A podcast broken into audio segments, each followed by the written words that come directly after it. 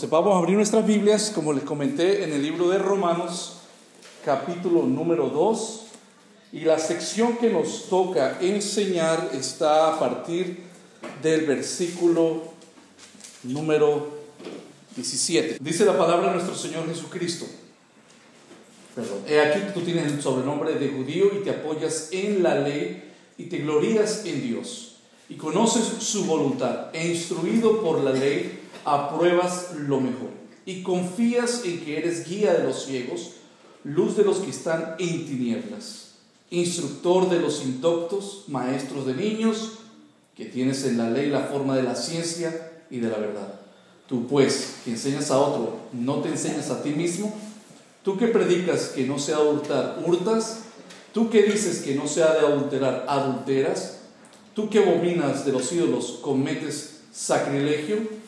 Tú que te jactas de la ley, con infracción de la ley deshonras a Dios, porque como está escrito, el nombre de Dios es blasfemado entre los gentiles por causa de vosotros. Padre, en esta mañana te pedimos que después de haber adorado tu santo nombre por medio de esos hermosos cantos, esos himnos llenos de teología, llenos de doctrina, en el cual podemos adorarte con un fundamento en la verdad, porque sabemos que tú no aceptas cualquier tipo de adoración. Tú pones las exigencias de cómo debemos de acercarnos delante de tu trono. Y qué hermoso reconocer tu gracia, tu poder, qué hermoso saber que lo que tú hiciste en la cruz hace más de dos mil años, en ese momento cuando la ira del Padre la propiciación fue, fue sobre el Cristo Jesús. Y sabemos que hemos sido redimidos por tu sangre, que aquella hermosa doctrina de la doble imputación fue sobre todos aquellos que han creído. Todos nuestros pecados fueron sobre ti, Señor, y tu perfecta justicia fue sobre nosotros. Por eso te glorificamos, te amamos. Si estamos reunidos en esta mañana, es porque realmente tu obra es perfecta. Venimos con hambre de tu palabra. Te pedimos que nos des retención de lo que vamos a estudiar en esta mañana. Dame a mí la facilidad, la claridad para que la iglesia, tus hijos y aquellos que todavía no lo sean puedan ser eh, todos consolados. Para los creyentes exhortados, examinándonos para aquellos de que no han creído, sea el momento que en tu gracia, Señor, tú puedas permitir que la luz de Cristo alumbre sobre la faz de sus corazones. Te lo pedimos en el maravilloso, poderoso y santo nombre de Cristo Jesús. Amén. Vamos a hacer el resumen de lo que hemos venido aprendiendo en las últimas semanas. Hoy vamos a hablar sobre la condenación de la hipocresía religiosa. Es fuerte el título, pero es lo que encontramos cuando hacemos en la predicación expositiva y vamos versículo tras versículo, tenemos que profundizarnos, enseñar, hacer esa interpretación de acuerdo al contexto que nos arroja la palabra de Dios y hablar la palabra de Dios, porque toda ella es perfecta es, no hay error, es infalible para llevarnos a la imagen y al carácter perfecto de Cristo Jesús. Entonces, en esta mañana estaremos hablando sobre la condenación de la hipocresía religiosa. Pero brevemente, todavía nos encontramos en el capítulo 2. Ya falta un estudio más para terminar el capítulo número 2. Perdón. Recordemos que estamos estudiando la epístola a los romanos y capítulo 1, capítulo 2 y capítulo 3, Pablo está siendo bastante enfático, hablándonos lo que llama la teología, la antropología, que tengamos un fundamento antropológico fuerte, o sea, que entendamos en qué condición está el hombre. Si no entendemos cómo está el hombre, no podemos ver la majestad, la maravilla de la gracia de Dios en Cristo Jesús. Por eso es que en la, epístola de los romanos es muy importante que el Evangelio comienza entendiendo es cómo nos encontramos delante de Dios.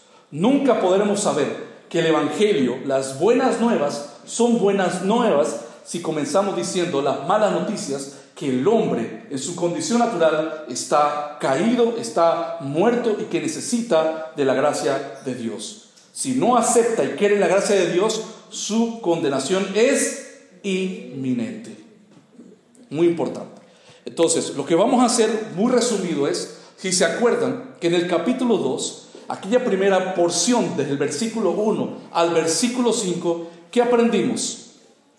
Una actitud de superioridad que tienen unos con una condición moral, que conocen la ley, aspectos del conocimiento bíblico, que ven con discriminación a los del capítulo 1, versículo del 18 al 32, ¿quiénes son aquellos? Los gentiles, que no conocen y viven de una manera totalmente depravada. Nosotros con antecedentes biológicos gentiles, fuimos muchos como esos que realmente vivimos totalmente depravados en nuestra propia eh, iluminación de lo que nuestra conciencia entenebrecida nos quería dictar. Luego vimos en la segunda porción del capítulo 2, del 6 al 11, donde aprendimos que aunque entendemos que la salvación es por medio de la fe en Cristo Jesús, en el momento cuando estemos delante del juicio de Dios, sean buenos o sean malos, lo que nos vamos a ser examinados va a ser por medio de las obras. Eso es lo que va a dar testimonio si nuestra profesión, si nuestro caminar ha sido totalmente genuino. No es suficiente tener una Biblia, no es suficiente pertenecer a gracia eterna, no es suficiente tener una confesión bíblica, no es suficiente tener una experiencia cristiana, no, sino que nuestras obras sean emanadas, originales, por así decirlo, genuinas de un corazón regenerado. Y luego aprendimos en la siguiente porción del capítulo 2, versículo del 12 al 16, que el juicio de Dios es perfecto. Y contestó una pregunta muy importante que todos creo que nos hemos podido hacer y entendemos que realmente, como dice, el impío, el que no conoce de la ley, será condenado sin la ley. Y aquel que conoce la ley será juzgado por la ley. Dios es justo. Nadie se salva por otro medio que no sea realmente, en este caso, los conocedores de la palabra, por medio del Evangelio. Aquellos que no conocen del Evangelio, que nunca han escuchado el nombre de Cristo Jesús, mencionamos ejemplos como los indígenas, son personas que también serán juzgados según su conciencia, pero su conciencia siendo afectada por el pecado, entendiendo que todos somos a imagen de Dios y, semejanza de Dios, la conciencia es aquel pequeño tribunal dentro del corazón del hombre, donde también le, dirá al hombre pecador, al indígena que no conoce, le dirá que la diferencia entre el bien y lo bueno y lo malo, y no habrá ningún tipo de justificación para con aquellos. Bueno, de esta manera, muy resumido, para entender el contexto y seguir la línea, nos vamos a enfocar en la siguiente sección, del 17 al 24. He llamado a la enseñanza entonces la condenación de la hipocresía religiosa. Y si nos vamos, lógicamente, la exégesis o la interpretación que nos da el texto, tenemos que basarnos que todo el capítulo 2 está hablando de un tipo, específicamente de un tipo de hombre. ¿Quiénes son? Los judíos. Entonces, esta sección es muy importante porque ¿se acuerdan cómo comienzan los versículos 1 y 5, como mencionamos anteriormente en el primer punto, una actitud de superioridad? Si ustedes ven en sus Biblias, Pablo no menciona ya a los judíos en los versículos del 1 al 5.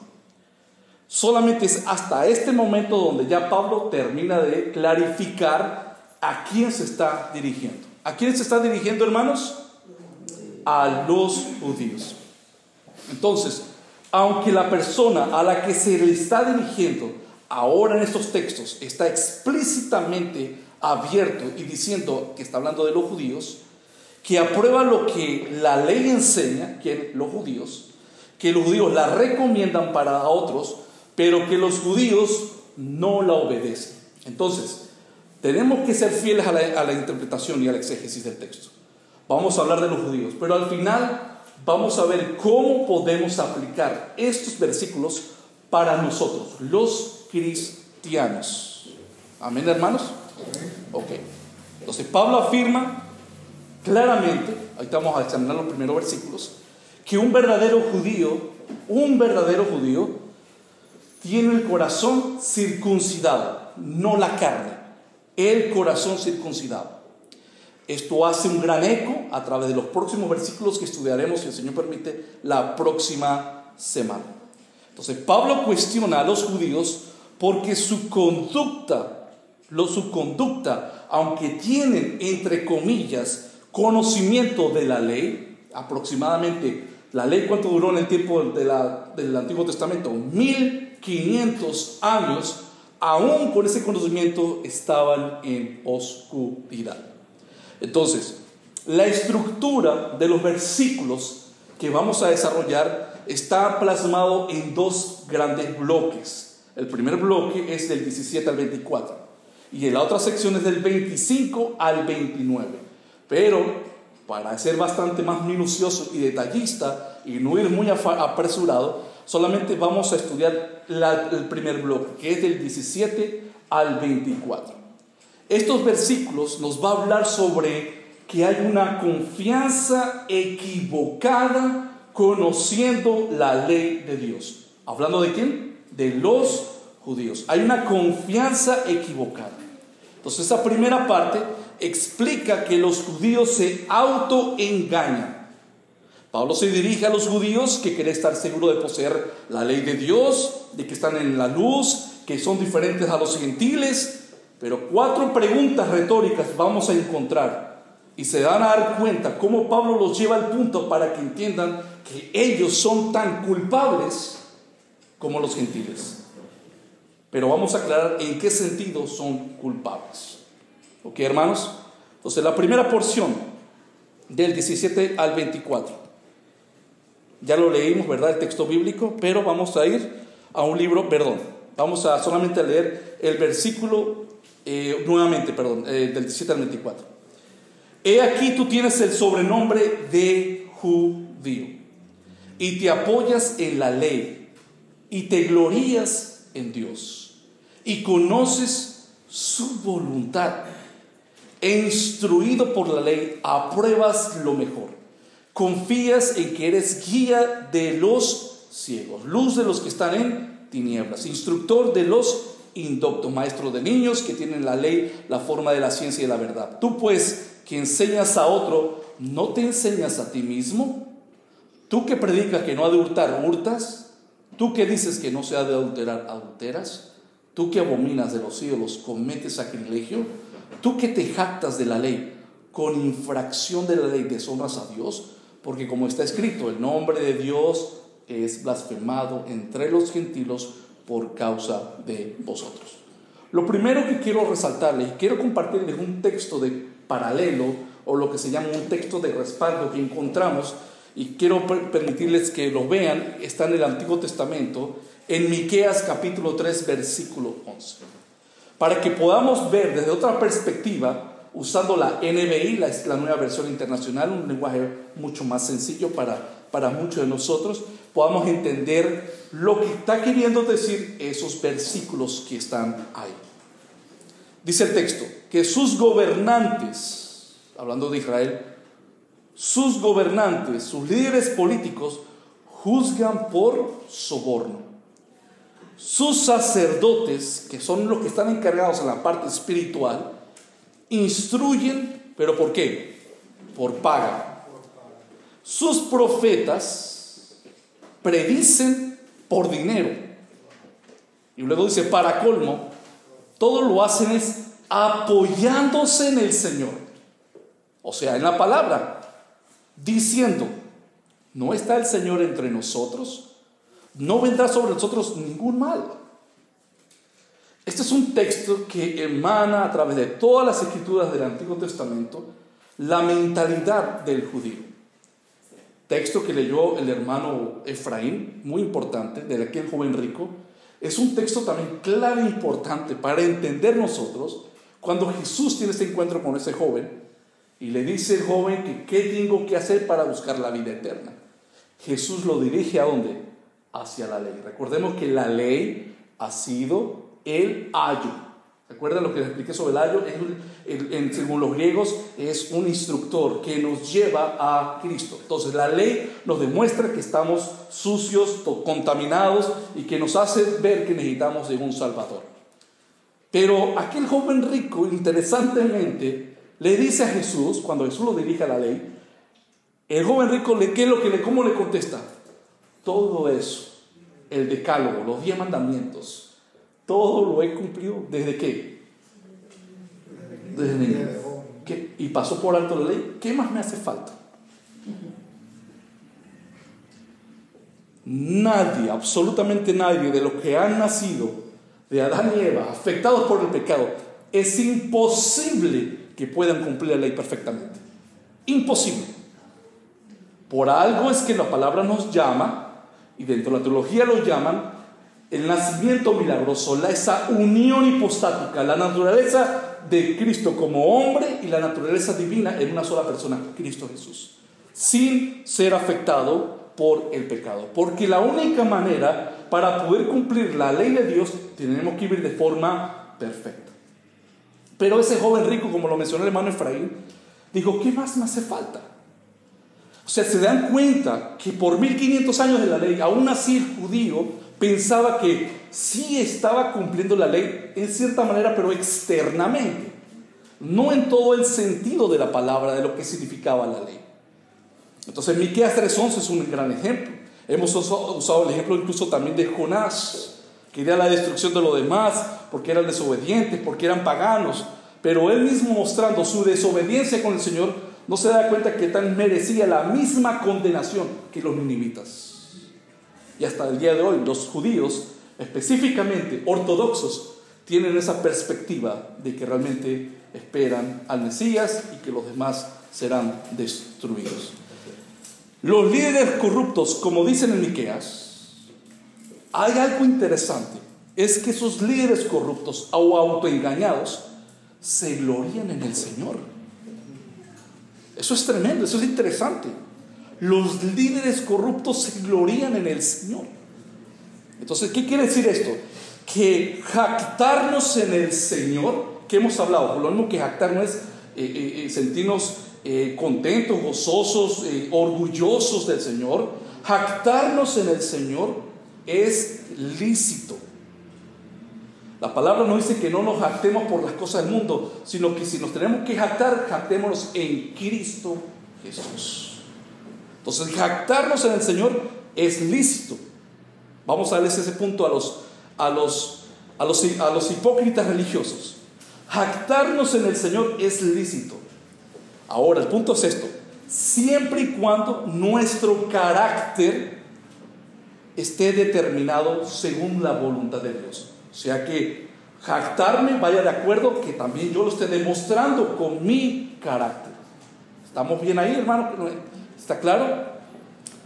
Lo que condena el texto es jactarnos en el Señor, pero al mismo tiempo mostrar un carácter contrario a su voluntad.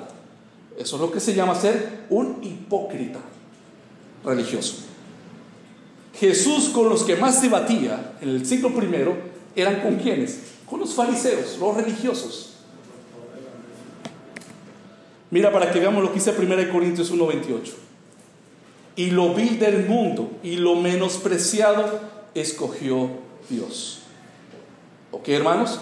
Y lo que no es para deshacer lo que es, a fin de que nadie se jacte en su presencia. Estamos hablando jactarse en cuanto a hacer sus propias, ganarse el favor de Dios, ganarse la salvación. 30. Mas por él estáis vosotros en Cristo Jesús el cual nos ha sido hecho por sabiduría y justificación, santificación y redención.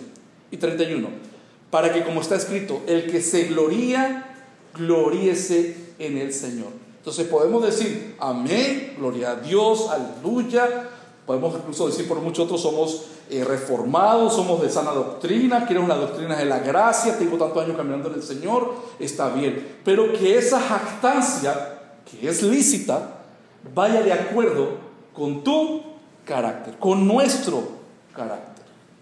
Entonces podemos describir que la hipocresía religiosa como un acercamiento que tienen a Dios. Miren esta, esta definición.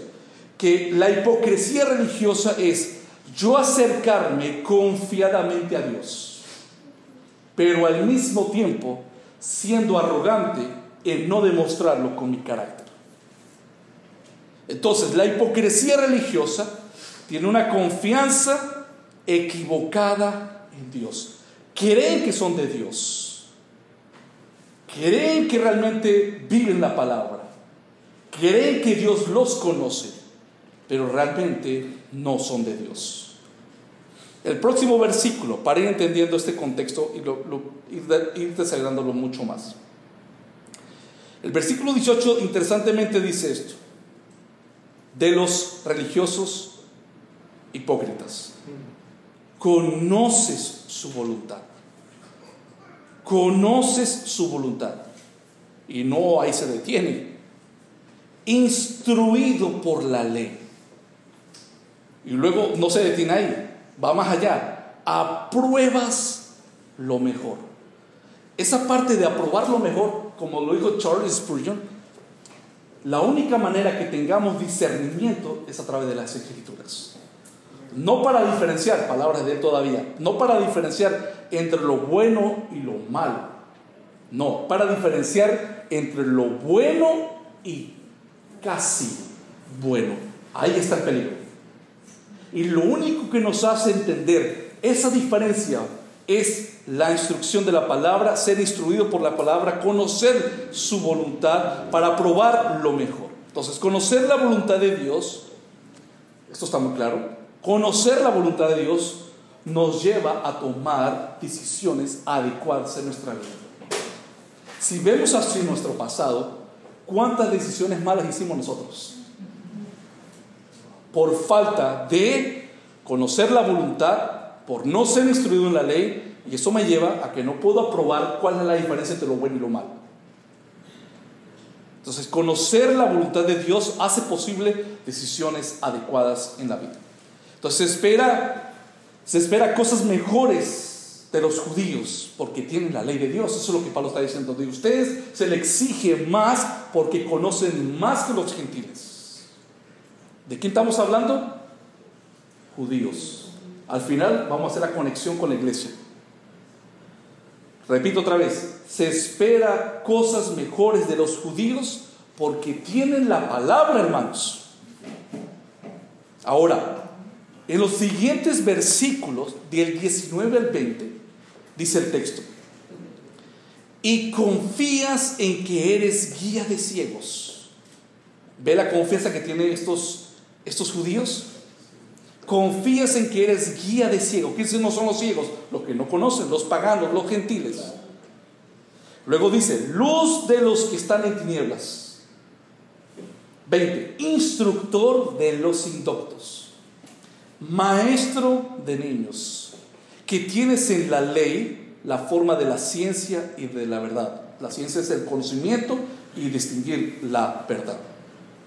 Entonces Pablo comienza a describir la confianza que tiene el judío religioso en relación con los que están fuera de la ley. Entonces, si el judío entiende que Israel fue un pueblo que Dios apartó en la antigüedad de todas las demás naciones, los llamó, le dio su ley, le dijo cómo tenían que vivir. Si las demás naciones eran politeístas, que tenían muchos dioses, no, ustedes van a ser monoteístas, un solo Dios. Y así sucesivamente, tenían que mostrar la luz de la ley en, con su vestimenta, con sus rituales, con todo lo que emana del Antiguo Testamento. Entonces Pablo comienza a describir la confianza del judío, cómo tenían que ellos hacer para alcanzar a los que estaban fuera de la ley. Esa era la función de Israel. No es que Dios llamó a Israel solamente por hacerlo aparte, no, los llamó como dice la palabra al inicio, para ser una nación santa, de real sacerdocio, para iluminar a las demás naciones. Esa fue la profecía o lo que Dios le prometió a Abraham. En ti serán benditas todas las naciones. Entonces tenía una gran responsabilidad. Dios le transfirió la ley, Dios le dio los mandamientos. Pero a la hora de aprender los mandamientos y la ley era para que ellos también, ellos fueran luz. ¿Sí ven? Entonces hay una responsabilidad. El propósito de Israel era de ser bendición para las naciones. Un texto, uno solo, para no, porque hay muchos, pero un solo texto, Génesis 18, 18.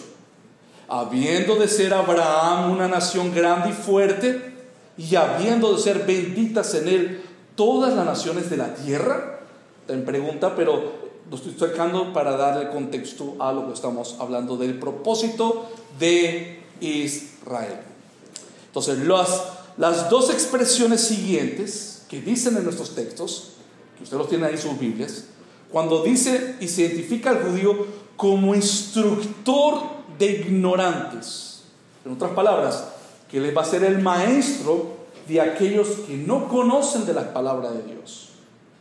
Entonces, al igual como Israel, eh, está la iglesia. La palabra nos dice en Mateo 28, 19, la gran comisión, y por el mundo, ¿qué hay que hacer? Predicar el Evangelio, que es informar, pero si hay algunos que Dios en su gracia llama, hay que hacerle un discipulado, una instrucción a los que no conocen. Entonces, esas expresiones que se identifican al judío como instructor de ignorantes o maestro de inmaduros, es importante que realmente no podían ellos desasociarse del mundo, sino realmente, aunque estuvieran igual en el mundo, ser aquella diferencia para instruir a los que estaban fuera. Entonces los judíos tenían oportunidades cotidianas de hablar con los gentiles, de hablar de los valores de la ley, de hablar en todos los sentidos de lo que es el Dios de Israel. Quiero que vaya notando eso con lo que el Señor nos exige en el Nuevo Testamento a nosotros, la iglesia. Repito, los judíos tenían oportunidades. Dios los puso incluso con todo lo que está pasando en Israel, esa guerra contra Israel y lo de Palestina. Pero desde tiempos antiguos Dios escogió específicamente ese lugar geográfico de ese lugar del Mediterráneo porque estaba en medio de todo, en medio de culturas donde podían trasladarse del norte al sur, del sur al norte, y podían todos obligadamente naciones pasar por ahí y detenerse y ver lo que realmente estaba haciendo Israel. Pero lo que vemos, lo que vemos en las palabras de Dios que Israel siempre hacía lo malo. Si las naciones paganas tenían sus reyes, ellos también querían tener sus reyes según el perfil que ellos miraban de las otras naciones. Recordemos que sí, la palabra nos dice que el primer rey de Israel, ¿quién fue? Saúl. Pero Dios le dio un rey conforme a lo que ellos querían. No era un rey bueno. Muchos dicen que Saúl fue salvado, según la evidencia, era un rey que no era de Dios. Pero como la palabra nos enseña que Dios pone reyes y quita reyes, sean cristianos o no cristianos, el dominio del Señor es soberano y total sobre el mundo. Recordemos que quien también puso en la antigüedad a Nabucodonosor, como un ejemplo, al rey de Babilonia. ¿Quién lo puso? Dios. Y lo puso con el fin de que por Israel, sus transgresiones, usaba este imperio a venir, esclavizarlos y llevárselos. Pero luego Dios usa otro imperio para venir y castigar a los babilonios. Y así sucesivamente. Entonces, los judíos tenían oportunidades cotidianas de hablar a los gentiles de la ley, de los modelos del carácter de lo que Dios exigía de, los diez mandamientos. Porque detrás de los diez mandamientos es muy importante, creo que destacamos y hablamos, que hay un aspecto de la ley que dejó de ser, pero hay otra parte de la ley que continúa siendo. Entonces, y eso es algo que hoy en día en muchas iglesias lamentablemente se van para dos, extremos fatales heréticos. Un extremo se llama el antinomianismo, que quiere decir vivir sin ley, porque somos salvos por gracia y hago lo que me venga en real en gana. Y el otro extremo peligroso y herético y con lo cual peleó bastante el Señor, nuestro Señor Jesucristo, fue el legalismo. Entonces, el antinomianismo, la palabra es el libertinaje, la anarquía, el vivir como yo quiera, es un extremo peligroso y herético. Y el legalismo, querer implementar o ganarme el favor de Dios por mis propias obras, también es herético y es algo incorrecto. Entonces los judíos tenían esas oportunidades cotidianas de hablarle a los judíos, de explicar realmente lo que la ley exige. Hay un aspecto entonces de la ley que dejó de ser. Ese aspecto de la ley que dejó de ser, ¿qué es? Los rituales, las ceremonias religiosas. Colosenses nos dice claramente que eso fueron sombras pero al mismo tiempo hay un aspecto de la ley que sigue, es continuo, es transcultural. Y es lo que está detrás de la ley que emana el aspecto moral de Dios. Si Dios dice, no tendrás otros dioses ajenos, te está diciendo que Dios es celoso. Si te está diciendo, no mentirás, es porque Dios no es que aborreció la mentira, porque Él no es, esa es la otra palabra en la teología que se usa, Dios no es mutable, Él es inmutable, Él no cambia, Él no es como nosotros que amanecemos de repente en la mañana bien y a mediodía podemos estar de la patada. Nosotros somos mutables. Dios es inmutable, Él no cambia, su ley es eterna. Entonces la ley es eterna en ese sentido, en el sentido moral. Dios sigue aborreciendo hoy la mentira, Dios sigue aborreciendo hoy en día el adulterio, la fornicación, la borrachera. Claro que sí, eso sigue activo. Entonces es muy importante entender esa diferencia. ¿Qué aspecto murió de la ley y qué aspecto continúa y es transcultural. ¿Estamos hasta ahí claros, hermanos? Entonces es importante entender eso. La revelación especial, cuando hablamos de la revelación especial, hemos aprendido Romanos, que hay dos tipos de revelaciones. La revelación general, Romanos 1 lo explica claramente, los planetas, la Tierra, las estrellas, el cosmos, lo hizo Dios como dar testimonio de que Él existe que hay un diseñador, pero nadie se salva por mirar las lunas. Hay un predicador que dice que los cuerpos celestes, la creación, los árboles, la revelación general, son los testigos mudos de Dios. O sea, dan testimonio de Dios, pero no dicen nada. Para que nadie tenga excusa de decir, yo no sabía. Pero aparte de eso, Dios nos ha hablado también y nos ha dado, especialmente en su contexto, a Israel le dio algo conocido como la revelación especial. ¿Por qué especial? Porque ya hay instrucciones específicas. Yo no sé quién es Jehová de los ejércitos, eso no me lo dice la luna o las estrellas o el sol. Eso me lo dice es palabra revelada, escrita como a Dios le ha placido revelar su voluntad. Entonces, en la revelación especial, Dios situó a Israel en un pueblo, en un momento, en una etapa, en un lugar geográfico para que pudiera dar a conocer la voluntad de Dios. ¿Ok? Israel, hablando de la parte étnica, Israel no es especial. Dios es especial, pero tenía que transmitirlo por medio de un pueblo. Quiero que vean esa diferencia. Israel, sí. ¿Quién es padre de Israel? Abraham. ¿Quién era Abraham? ¿Qué hubiera pasado? Muchos han dicho, ¿qué pasa si Dios nos llama a Abraham? Hubiera llamado a su hermano. ¿Qué pasa si no hubiera llamado a su hermano? Hubiera llamado a su papá. No es que Dios escogió a Abraham porque Abraham tenía algo, un rasgo, era de raza o algo, algo. No, no, no. Lo llamó porque mostró, como muestra con cada uno de nosotros, su gracia, su elección. Lo escogió, le dio eh, eh, propósito, le dio eh, promesas por gracia. El punto lo que quiero decirles es que Dios le dio la revelación a Israel, le dio la ley. Pero no para que ellos la guardaran para ellos mismos, es para que la, primeramente la vivieran. Y que la vivieran pudieran instruir a los que no conocían pero ¿qué pasó con Israel? Conocían la ley en cierta manera, pero condenaban a los gentiles, pero ellos no practicaban las mismas cosas. Es lo que la palabra nos está diciendo Romanos 2, es lo que Dios no eh, aprueba, hermanos. Entonces la revelación especial nos lleva a, conocer, a conocerle, a comprender su voluntad y a formarnos en él. Por eso que nosotros como iglesia no solamente podemos a, las personas, ¿sabéis qué? Predicar el Evangelio. El Evangelio. No es suficiente. Porque si una persona cree en el Evangelio, esa es la salvación. No me malinterpreten esa parte. Pero luego si una persona cree, necesita ser instruida en el Evangelio. Para conocer del Evangelio. Siguientes versículos, 21 al 22.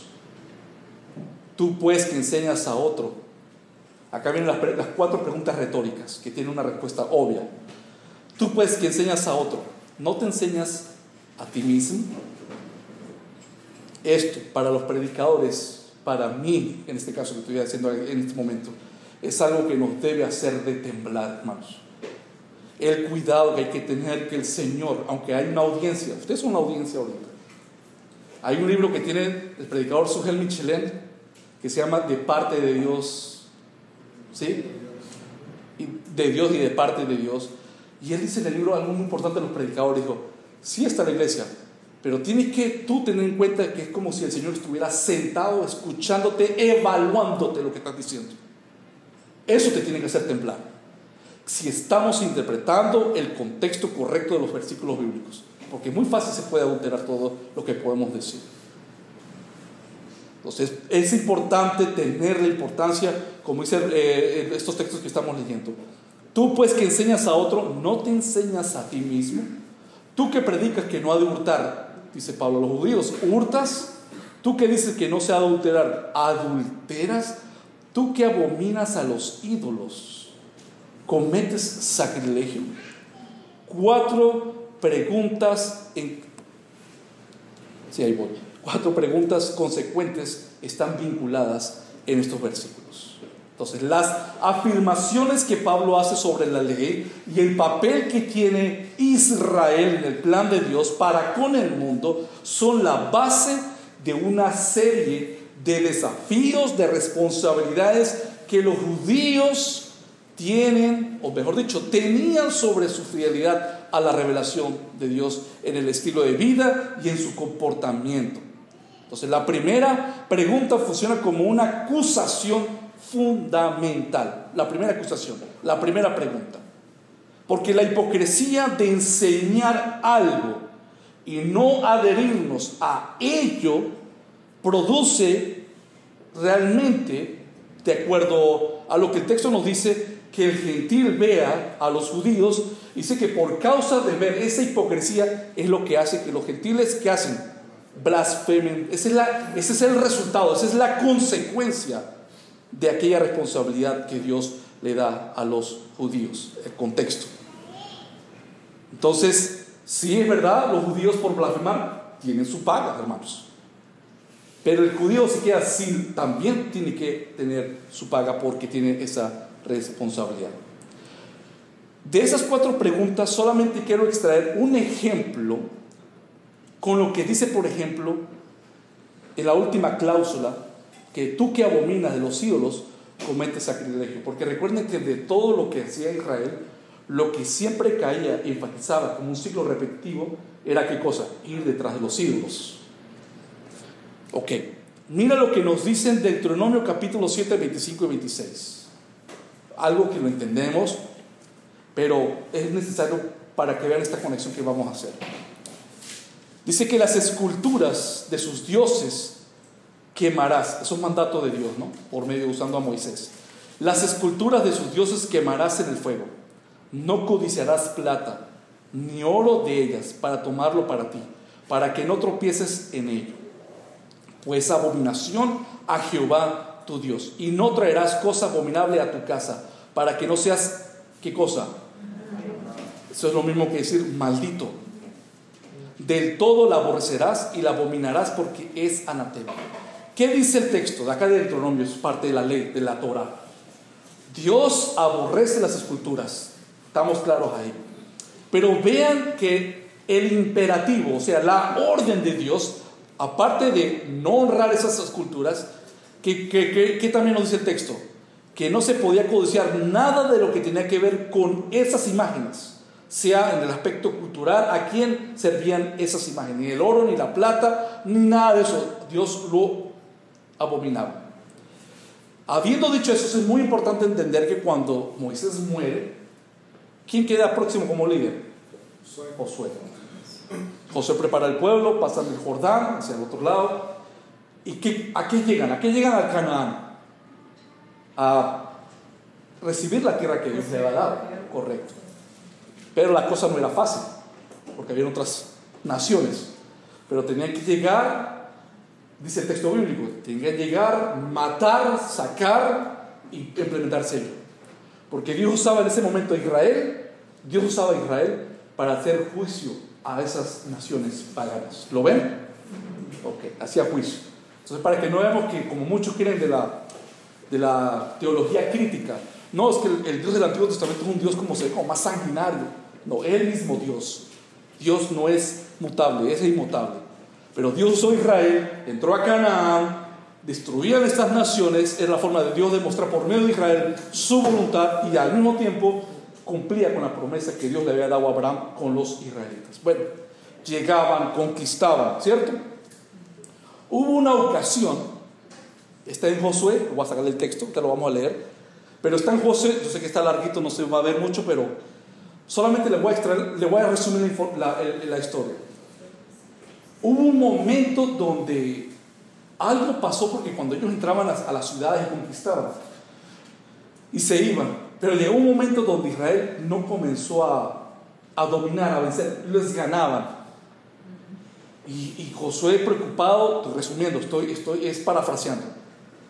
Dice, ¿qué pasa? Dice que se rasga las vestiduras, se echa cenizas, que es una forma de luto, de tristeza, y luego Dios le demuestra que, que había algo que estaba pasando en el pueblo. Recuerde que iban por ciudades, conquistaban, proseguían y así iban conquistando. Bueno, ahí tomamos el versículo 16. Josué, pues, levantándose de mañana, después que Dios le hizo ver que había un problema en alguna de las tribus, hizo acercar a Israel por sus tribus, doce tribus. Y fue tomada la tribu de qué? De Judá. Y haciendo acercar a la tribu de Judá, fue tomada la familia de, de los de Sera. Haciendo luego acercar a la familia de los de Sera, por los varones fue tomado quién? Sabdí. 18. Hizo acercar su casa por los varones y fue tomado quién? Acán, hijo de Carmí, hijo de Sabdí, hijo de Sera. O sea, llamaron a las doce tribus, Luego de las dos tribus se fue por la tribu de Judá, luego de la tribu de Judá fue así de forma minuciosa, ¿verdad? Hasta que yo con quién? Llegó con Acán, hijo de Carmi. Entonces Josué dijo a Acán, ¿qué le dijo? Hijo mío, da gloria a Jehová el Dios de Israel y dale alabanza, mira las palabras de Josué, y declárame ahora lo que has hecho, no me lo encubras. 20. Y Acán respondió a Josué diciendo, verdaderamente yo he pecado contra Jehová, el Dios de Israel, y así, y así he hecho, pues vi entre los despojos de un manto babilónico. Recuerden que está prohibido, ¿no? Vi entre los despojos un manto babilónico muy bueno y 200 ciclos de plata y un lingote de oro, bastante tentativo. De oro de un lingote de oro de peso de 50 ciclos, lo cual codicié y tomé, y he aquí que está escondido bajo la tierra en medio de mi tienda, y el dinero debajo de ello. 22. Josué entonces envió mensajeros, los cuales fueron corriendo hacia donde? La tienda donde vivía Can, y aquí estaba escondido en su tienda y el dinero debajo de ello, y tomándolo de en medio de la tienda, lo trajeron a Josué y a todos los hijos de Israel y lo pusieron, todos observando lo que estaba pasando. 24. Entonces Josué y todo Israel con él. Repito, entonces Josué como líder y todo Israel con él tomaron a Acán, hijo de Sera, el dinero, el manto, el lingote de oro, sus hijos, sus hijas, sus bueyes, sus asnos, sus ovejas, su tienda y todo cuanto tenía y lo llevaron todos al valle de Acor. Y le dijo Josué, ¿por qué nos has turbado? Porque estaba afectando esa desobediencia a todo Israel. ¿Ok? ¿Por qué nos has turbado? Túrbete Jehová en este día. Y todos los israelitas los, no lo, los apedrearon y los quemaron. después de apedrearlos. No solamente bastaba con tirarle piedras, piedras, todos contra la familia y todo lo que tenía acá, y luego los quemaron. Lo que quiero que ustedes vean es, detrás de Israel es el Señor actuando. Porque para Dios es abominable aquellos que, sean, que creen judíos, de repente estaban en el día, en el templo, voy a darlo con una conexión de, de cristiana, dándose golpes en el pecho, pero estaba desobedeciendo al Señor. Y ese tipo de hipocresía religiosa es algo que al Señor totalmente lo consumió, al punto que demostrando los apedreamientos y la que sabe cómo los encendieron, demuestra la, el carácter de la ira santa de Dios. Y levantaron sobre él un gran montón de piedras que permanece hasta hoy, y Jehová se volvió del ardor de su ira. ¿Quién fue? Ya no está hablando de Israel. ¿Quién es el que estaba haciendo esto? El Señor. Y por todo aquel lugar se llama el Valle de Acor hasta hoy. Fin del texto bíblico. Es fuerte, hermano, lo que está diciendo la palabra.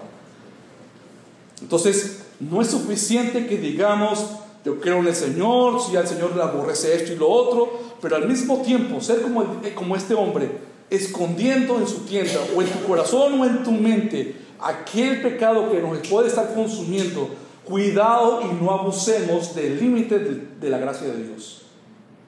Porque sabemos que Dios es misericordioso. Dice Juan, todo aquel que ha pecado, ¿qué tenemos? Pero le dije una vez, pero hermanos, no sabemos cuál es el límite de la gracia de Dios. Por eso es que no es que, no porque muchos nos dicen nosotros que no, nosotros no creemos que la salvación se pierde, lo que genuinamente la tienen. Pero muchos dicen, ah, ustedes son los que salvo siempre salvo, que podemos pecar. Y dicen, no, no, eso, eso no es lo que dice el texto bíblico. El texto bíblico dice que aquel que realmente es salvado tiene que vivir de acuerdo a la nueva naturaleza que Dios le ha dado. No va a ser como un ejemplo pasó en Venezuela, un amigo no creyente, pero sí de trasfondo religioso eh, de la institución romana. En San Cristóbal, él tenía un burdel, amigo de nosotros en la casa. Tenía un burdel y él estaba asociado con un tío mío. Él nos invitó, fuimos ese día porque habían llamado a un sacerdote católico a aspercir agua y bueno, bendecir el lugar. Y nosotros llegamos y decía, decía este, esta persona, el, el, conocido, al negocio decía, decía, tenemos que traer al sacerdote porque el trabajo está abajo. A lo que voy con eso es, eso claro, es algo muy evidente y muy descarado y muy depravado. El punto es que en su mente, con trasfondo religioso, como muchas veces le he dicho a ustedes, podemos tener un Cristo colgando acá en el pecho, pero el diablo en los hechos. Eso es lo que Dios condena. Eso es lo que Israel estaba haciendo. Y por eso que vemos el ardor de la ira de Dios con Israel. Porque dice la palabra que el juicio de Dios por dónde comienza, hermanos. ¿Y dónde está la casa de Dios? aquellos que dicen pues creerle en el Señor, lo que son en la iglesia. ¿Por qué Pablo menciona estos pecados en específico? Los que dicen acá, no quiere decir que los demás pecados no son válidos. ¿Por qué esto, lo que están en las preguntas, en, pregunta eh, retórica, por qué solamente se, se preguntan, quieren ustedes estas preguntas que hacen acá? Perdón, valga la redundancia. ¿Por qué Pablo menciona estos pecados en específico? Bueno, dos posibilidades. Y digo posibilidades porque el texto no lo dice claramente. Es posible que Pablo haya elegido los pecados concretos que se mencionan ahí en el texto bíblico, en preguntas retóricas, porque quería de repente destacar la forma en cómo los judíos infringían los mandamientos más específicos, más evidentes, o sea, el decálogo, es los diez mandamientos. Recordemos que los judíos no solamente tenían los diez mandamientos, había muchas más leyes. Pero puede ser posible, el texto no lo dice, pero puede ser posible que Pablo escribió con, mandamientos tan claros como los mandamientos de Dios para demostrar que aún en esos, en los más grandotes, en los que fueron escritos con el mismo dedo de Dios en el monte Sinaí, desde ahí ya estaban raspados. Como robar, adulterar, idolatrar. Entonces también es posible, la otra vez, también es posible que su deseo era mostrar la equivalencia entre los pecados de los judíos y los pecados de los gentiles. Es posible también. ¿Qué hemos dicho? Que los judíos miraban de repente la costumbre o la... ¿Sabes que en, el mundo pagano, en el mundo pagano, para no ir muy lejos, los griegos, un claro ejemplo, todos sus rituales, su paganismo, a sus deidades, iban siempre conectados con, con todo lo que tiene que ver la parte inmoral. ¿sí? Y los paganos eran depravados, se, se acostaban hombres con hombres, como dice Romanos 1, mujeres con mujeres, etc. Y los judíos a la hora de ver esos, esos hechos de esa manera, los judíos, uy, pegato, yo no soy así. Pero cuando, ya hemos aprendido, pero cuando Jesús viene y le dice a los judíos, si ve a una mujer con deseo, has adulterado. Entonces la pregunta es, hay diferencia entre lo que hace un hombre depravado en algo tan degenerado como lo que puede hacer un judío, en este caso, con conocimiento de la ley, que no es tan depravado moralmente hablando, pero que al mismo tiempo está quebrantando el mandamiento de Dios. ¿No son igual de culpables? Y eso es lo que Pablo quería enfatizar con los judíos, porque los judíos no lo veían así o no lo ven así.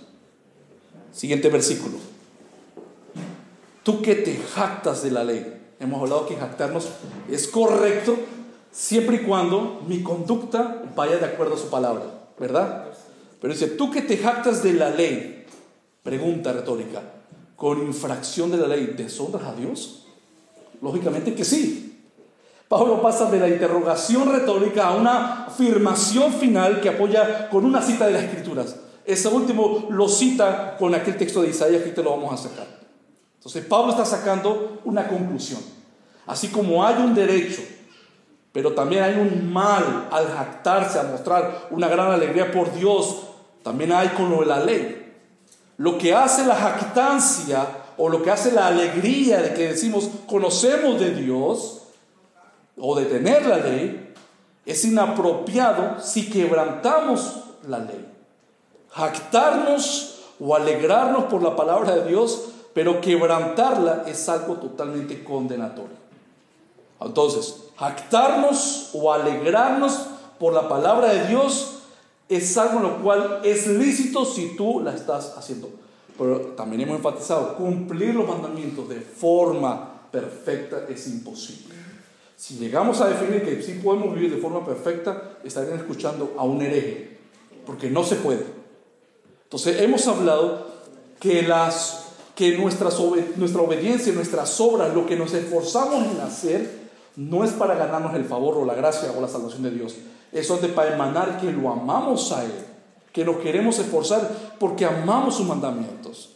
La diferencia con el legalista es que si quiere hacer estas cosas o externas, cosas externas, porque quieren ganarse las cosas de Dios. Es muy diferente. ¿Han escuchado esa expresión Igual pasan en, mucho, en muchas personas que no conocen ideológicamente de Dios, que dicen, bueno, yo con, yo con, y lo puso con minúscula, yo con Diosito, dice, yo soy muy mugre con él. Es, muchas personas dicen eso. Amigos míos, cuando yo le predicaba el Evangelio, me decían eso. Franco, es que, yo con Dios tengo una buena relación. Yo no voy para el iglesia, yo no leo la Biblia, pero yo con Dios tengo una relación de tú y tú. ¿Han escuchado eso? Bueno, e, e, e, eso es ser ignorante, ¿no? Pero el punto de lo que quiero decir con esto es, cuando dicen esas expresiones, que tengo una buena relación, que él es mi pana, que como lo quieran ellos hablar, pero al mismo tiempo dicen, pero yo no quiero en la Biblia o yo no me congrego porque no hace falta, eso es equivalencia a qué? Es equivalencia a ser un religioso hipócrita. Los judíos que transgreden la ley de Dios, y siguen expresando su confianza en su estatus de pacto de realidad, deshonran a Dios. Recuerden que los judíos querían apedrear a nuestro Señor Jesucristo. Y Jesús le decía, si ustedes realmente fueran, porque no lo eran, ahí está la palabra de Jesús, digo, si ustedes realmente fueran hijos de Abraham, no tuvieran con las piedras en las manos, creyeran en el mensaje de Cristo. También Jesús le decía a los fariseos, ustedes que tanto se jactan en Moisés, realmente no creen en Moisés, porque Moisés escribió de mí, dijo Jesús. Y no entendían, hervían de, ir a los, los, judíos, los israelitas, los, los religiosos. Entonces, los judíos que transgreden la ley de Dios y siguen expresando que confían en Dios, pero realmente no lo viven en su conducta, están deshonrando a Dios. Es otra forma que decir que no están realmente glorificando a Dios. Último versículo. Porque como está escrito, el nombre de Dios es blasfemado. Como está escrito, el nombre de Dios es blasfemado. Como está escrito, dice el Señor, Isaías 52.5, el nombre de Dios es blasfemado entre los gentiles por causa de ustedes, los judíos, dice el texto. ¿Estamos hablando de quién? Los judíos. Por causa de vosotros. Y la cita que, como le dije, fue Isaías 52.5. Perdón, no lo puse, me perdonan. Les voy a citar la cita de Isaías 52.5. Y ahora, ¿qué hago aquí? Dice Jehová, ya que mi pueblo es llevado injustamente y los que en él se enseñorean, o sea, las naciones, lo hacen aullar. ¿A quién? A Israel, dice Jehová. Y continuamente es blasfemado mi nombre todo el día por causa de Israel. ¿Saben por qué Israel era llevado en cautiverio? ¿Por qué era llevado en cautiverio Israel todo el tiempo? Y Dios permitía que otras naciones vinieran. Esas naciones escuchaban la fama de Israel. Y cuando esas naciones venían, por ejemplo, venían Nabucodonosor con sus ejércitos. Y decía, por ejemplo, el, el profeta Jeremías, ¿saben qué? Dios nos dice que tenemos que entregarnos a ellos. Eso es la voluntad de Dios. Si no quieren morir, tenemos que ir esclavizados. Imagínense los orgullosos, los judíos, los orgullosos. ¿Cómo que nos tenemos que entregar? Somos la nación del Señor. Su templo dice que nunca será destruido. Y, venía el rey Babilonia, los llevaban, se llevaban las cosas del templo. ¿Qué pasaba por la mente de un, la pregunta es, ¿qué pasaba por la mente de un babilonio? Estos que tienen por allá la torre y aquí en el lugar santísimo, aquel arca del pacto y entraban y hacían eh, cosas aberrantes a la hora de quemar todas esas cosas. ¿Qué pasaba por la mente de un babilonio? ¿Estos son el pueblo de Dios? si fuera Dios, mire, hago esto y me cayera un rayo, no pasa nada. Pero Dios permitía eso para demostrar a los judíos que por culpa de su desobediencia aquellos están blasfemando contra Dios. Vean la responsabilidad. Entonces, tal blasfemia muestra el fracaso de Israel. es otro punto que queremos resaltar. lo, que lo que Dios quiso usar con Israel y no, no fue así, Israel fracasó como nación delante de los ojos de Dios. ¿De qué? De ser guía de los ciegos, luz de los que están en tinieblas. Entonces, en la época del exilio babilónico, los gentiles, ¿te acuerdan? Denigraron al Dios de Israel. Y es importante ver que el profeta insistió en que Dios estaba juzgando activamente a su pueblo por su infidelidad continua y transgresión. Entonces, tú no puedes hacer, y quiero ir terminando con esta expresión, nosotros no podemos hacer que un incrédulo crea en lo que nosotros creemos, ¿cierto? Podemos ser persuasivos, podemos darle buena ilustración, podemos tener una buena retórica, podemos dar buenas ilustraciones en cómo yo puedo mostrar el Evangelio. Y tenemos que hacerlo así. Pero nosotros no podemos convertir a un incrédulo, ¿verdad? No podemos convertir a un incrédulo. Tú no puedes hacer que un incrédulo no se burle de Dios y su palabra. Tú le puedes hablar, hacer una expresión correcta de la palabra, y tú no puedes evitar que ellos se burlen de la palabra de Dios. ¿Ok? Pero si tú vives lo que predicas, si nosotros vivimos lo que creemos, entonces miran esto, un incrédulo puede blasfemar de Dios porque no la cree. Pero el punto es que incluso aunque no nos crean, puedan decir, ¿sabe qué? Yo lo respeto. No creo en su locura, no creo en los disparates que diga ese, cristiano, pero ¿sabe qué? Al menos yo veo que vive de acuerdo a lo que está diciendo. Eso es importante notar. Porque si fuéramos responsables de su conversión, ahí sí está la cosa complicada. Eso es de parte de Dios y Dios concede regenera sus corazones. La palabra nos dice que debemos dar buen testimonio. La palabra nos dice que somos la luz, ahora dice la iglesia. Hemos hablado en su contexto a los judíos, ¿verdad? Vamos a hacer aplicación. ¿Cuántas veces hemos nombrado judíos? Bastante veces, ¿verdad? En sus mentes, borren la palabra judíos y póngale cristiano. Porque al final el judío, el verdadero, palabra, el verdadero judío es el que ha sido circuncidado en el corazón. Sea gentil o sea hebreo, hebreo étnico, el que ha creído en Cristo es aquel que es un creyente, si es genuinamente creyente. Entonces, si borramos la palabra judío y ponemos cristiano, entonces la palabra igual nos dice todo lo que nos está diciendo y en lo que estamos aprendiendo es una gran exhortación y de meditar para nosotros que nos decimos religiosos. Ahora, yo sé que esa palabra religiosos tiene una connotación negativa y muchos dicen yo no tengo una, una religión, yo tengo una relación. No, tenemos una religión. La relación está inminente porque si yo tengo comunicación con el Señor con sus mandatos, su palabra, lógicamente mi comunicación, mi relación con Él es algo constante y diario y siempre. Entonces tenemos una creencia, tenemos una confesión, tenemos un credo, profesamos que creemos, tenemos un fundamento doctrinal que es lo que nos distingue como creyentes. Entonces no digamos que no tenemos una religión, sí tenemos una serie de creencias, hermanos. Entonces yo no puedo convertir a nadie, pero sí yo puedo demostrarle, aunque no crea, ¿sabe que Él vive por lo que, por lo que sale de su boca. Entonces ya la blasfemia, si tienen blasfemia, será directamente contra el Señor, no porque yo estoy dando eh, peso a que lo hagan por medio de mis aptitudes. Por eso es que es tan tremendo, hermanos. Ustedes saben que las encuestas dicen, por ejemplo, un dato así, por encima, que los divorcios son mucho más altos dentro de la iglesia cristiana que los que están afuera. Y uno dice, ¿cómo es posible eso? ¿Cómo es posible cosas como eso?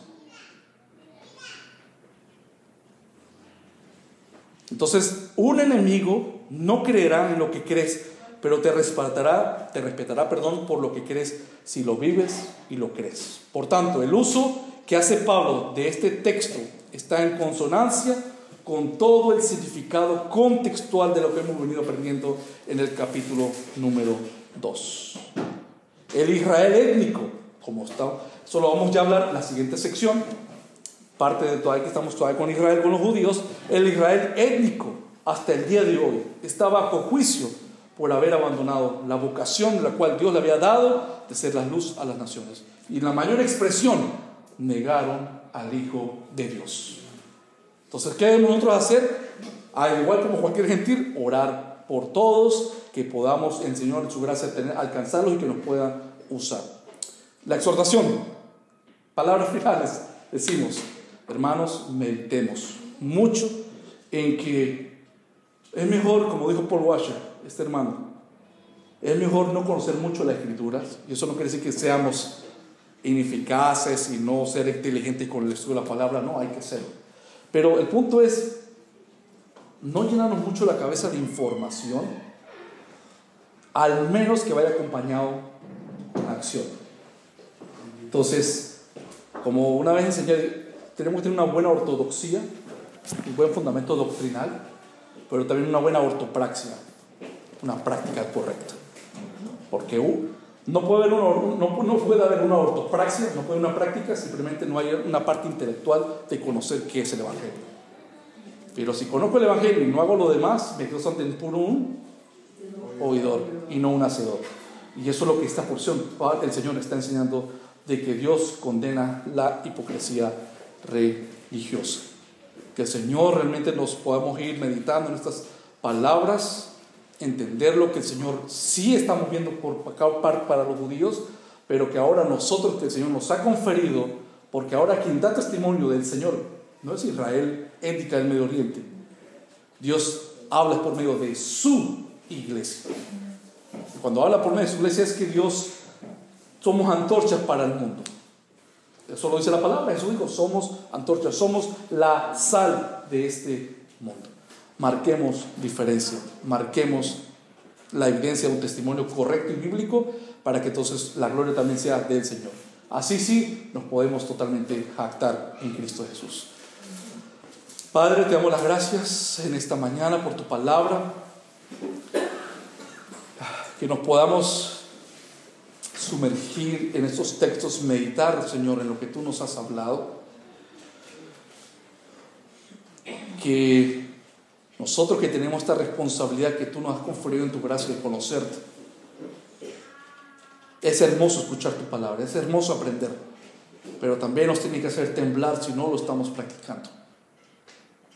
Señor, queremos totalmente ser transparentes delante de ti y aunque no lo seamos, sabemos que cada pensamiento en lo más profundo de nuestro corazón tú lo ves. Tú lo ves tan claramente. Y solamente te podemos decir, Señor, en nuestras debilidades. Ayúdanos, Señor. No solamente queremos ser cristianos entre los hermanos, sino también ser cristianos cuando estemos solos, donde nadie nos ve humanamente. Que también te demos gloria a ti con lo que pasa en nuestra mente, en nuestro corazón. Porque el día llega cuando estaremos delante de ti y vamos a comparecer delante de ti y daremos cuenta, dice la Escritura, de toda, incluso toda palabra ociosa que hayamos dicho, daremos cuenta. Por eso mejor, por lo que hace Pablo por medio de estos capítulos, que nos dé convicción de pecado, que aquellos que no han creído nos pueda llevar solamente a correr a tus pies. De solamente decir, oh Señor, reconozco mi, mi condición y me lleve a tus pies, Señor. Y para aquellos que tienen una profesión y son creyentes, pues nos podamos ir totalmente exhortados. Así como el Señor desgajó las hojas originales del olivo, Romanos 11, y nos injertó al olivo por su gracia nos exhorta tú, Señor, de no vanagloriarnos, no sea que también Él nos pueda volver a cortar e injertar a las ramas originales.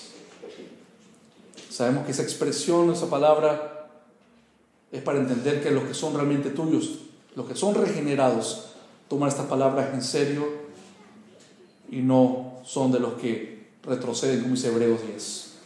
No somos de los que retrocedemos. No somos los que alguna vez fueron por un poquito iluminados, saciados de la palabra, pero luego hemos llegado a una apostasía. Señor, ayúdanos. Ayúdanos a observarnos, ayúdanos realmente a que confesar nuestros pecados. La meta al final de lo que hemos venido, o lo que venimos a hacer cada jueves y cada domingo, es aprender para poner en práctica, para tener un poco más cada semana la imagen y el carácter de nuestro Señor Jesucristo. Ayúdanos, Señor. Ayúdanos en este, en este peregrinaje que tenemos todavía por delante. Ayúdanos para que el día cuando tú vengas en tu gloria no seamos avergonzados, sino que podamos jactarnos, gozarnos, alegrarnos, saltar cuando tú vengas entre las nubes por tu iglesia. Te lo pedimos en esta mañana, en el bendito nombre de Cristo Jesús. Amén. Dios le bendiga, hermanos.